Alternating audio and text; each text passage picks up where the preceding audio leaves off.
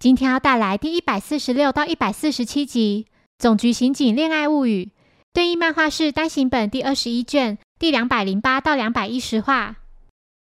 一天，侦探团吉博士来到警视厅，要来录取先前那座城堡案的口供。搜查一课的高木社前来门口接应几人。很快地，大家来到了搜查一课。进到课内后，里头空无一人。高木表示，因为大家都出去了，孩子们有些不解。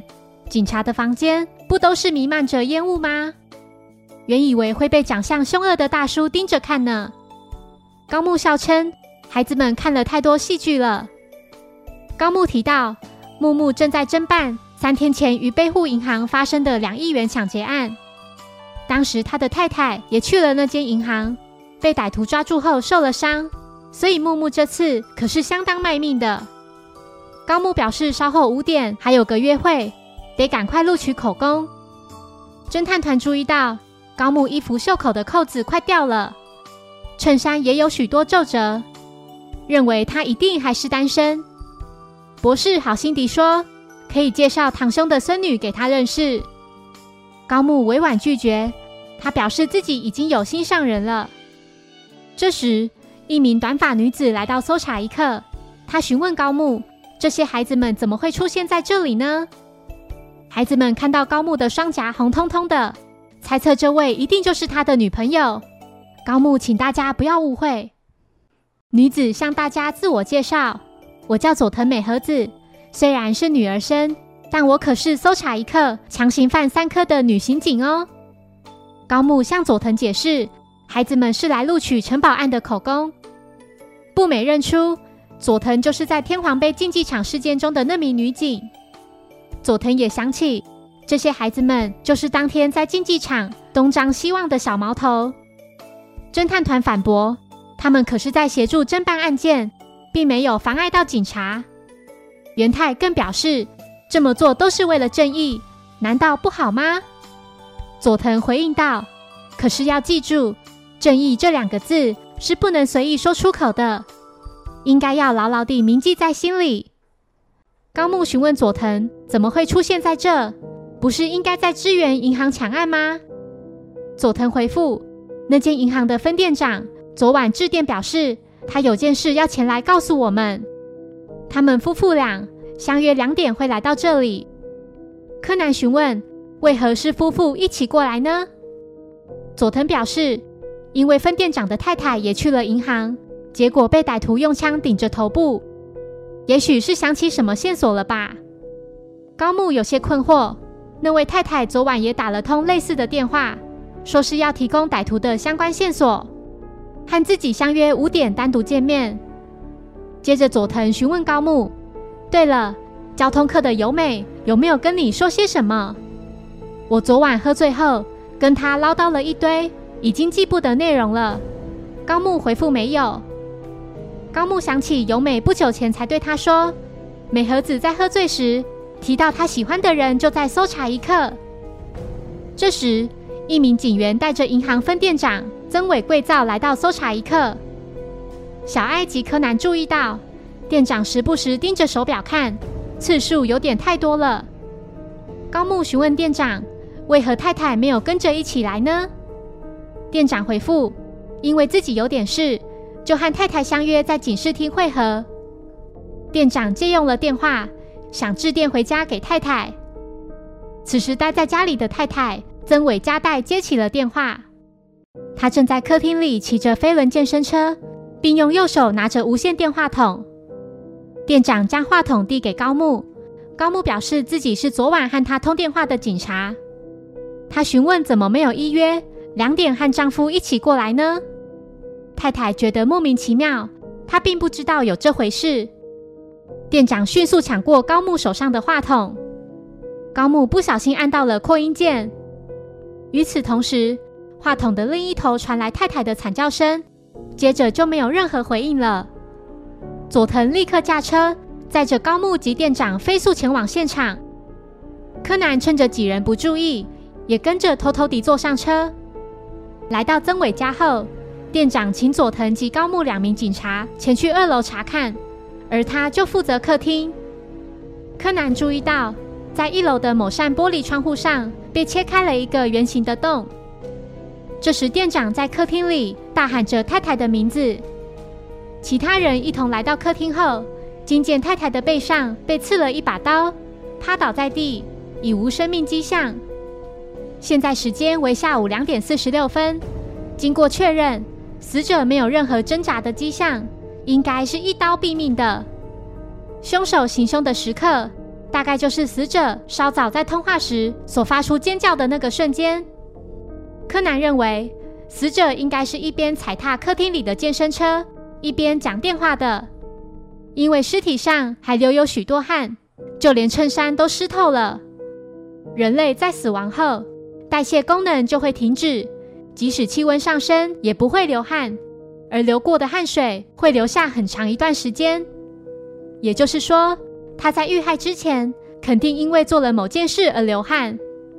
佐藤对柯南另眼相看，并初次询问他的名字。柯南表示自己名叫江户川柯南，是个侦探。高木提到这孩子就是寄住在毛利侦探家的孩子。佐藤对柯南说。那弟弟长大后成为刑警吧，来当我的部下，我会好好照顾你的。这时，警视厅搜查一课警部百鸟任三郎也来到现场。他表示自己从今天开始已经升官为警部，也就是与木木同一个位阶。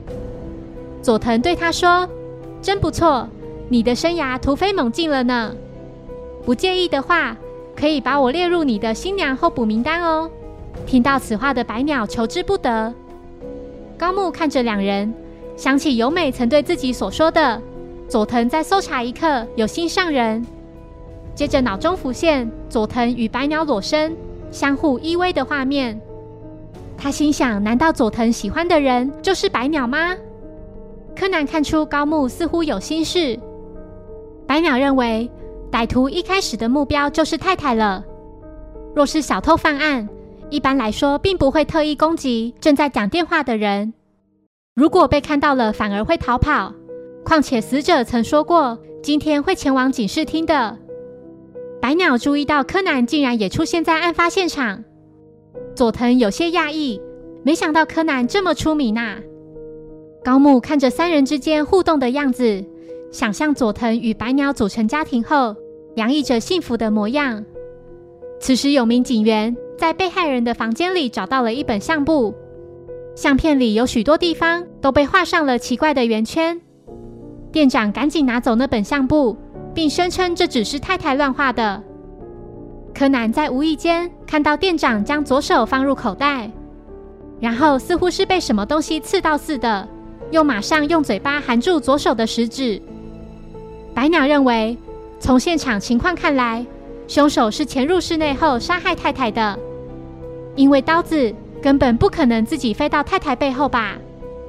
听到此话的柯南瞬间明白了什么。他查看了飞轮健身车，发现上面有某样东西。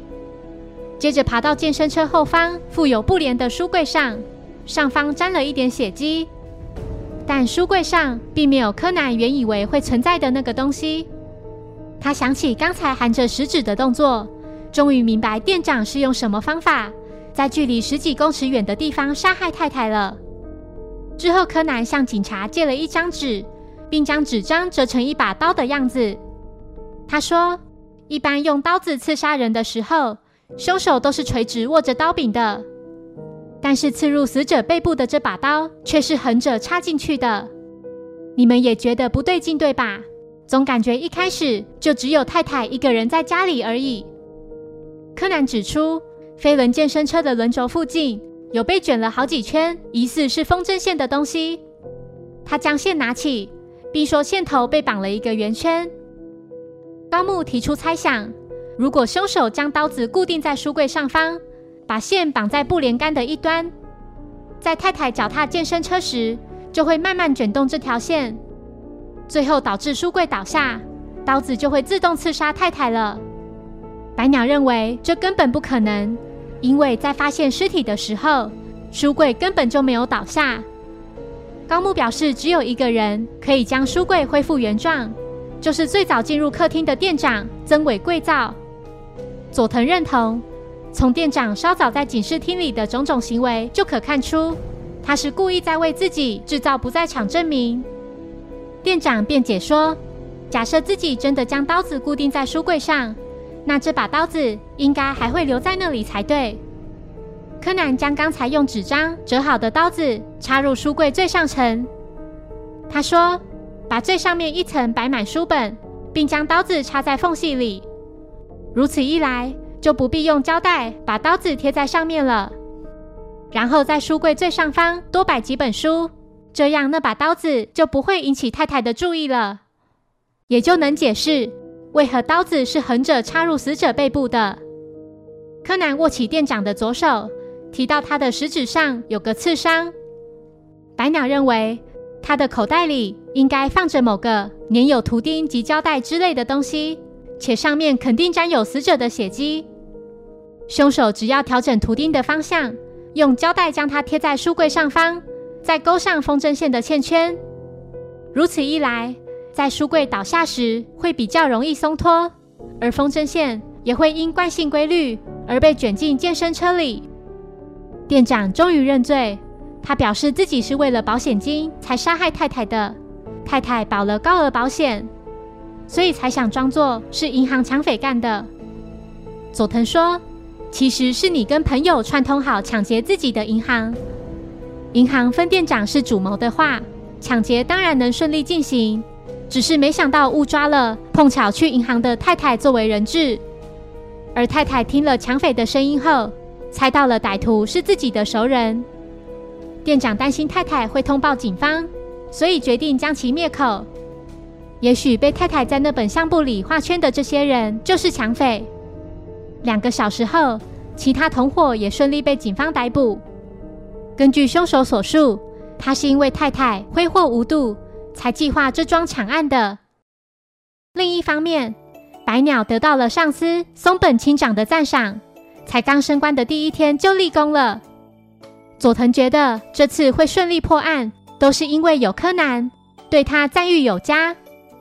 白鸟说：“确实，在有些时候，幼稚的小孩会比大人们更机智。”之后，白鸟邀请佐藤一同品尝法国料理，但佐藤却说自己并不爱吃那个。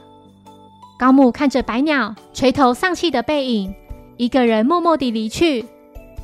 佐藤本打算邀请高木一起去吃拉面，不料木木却在此时出现。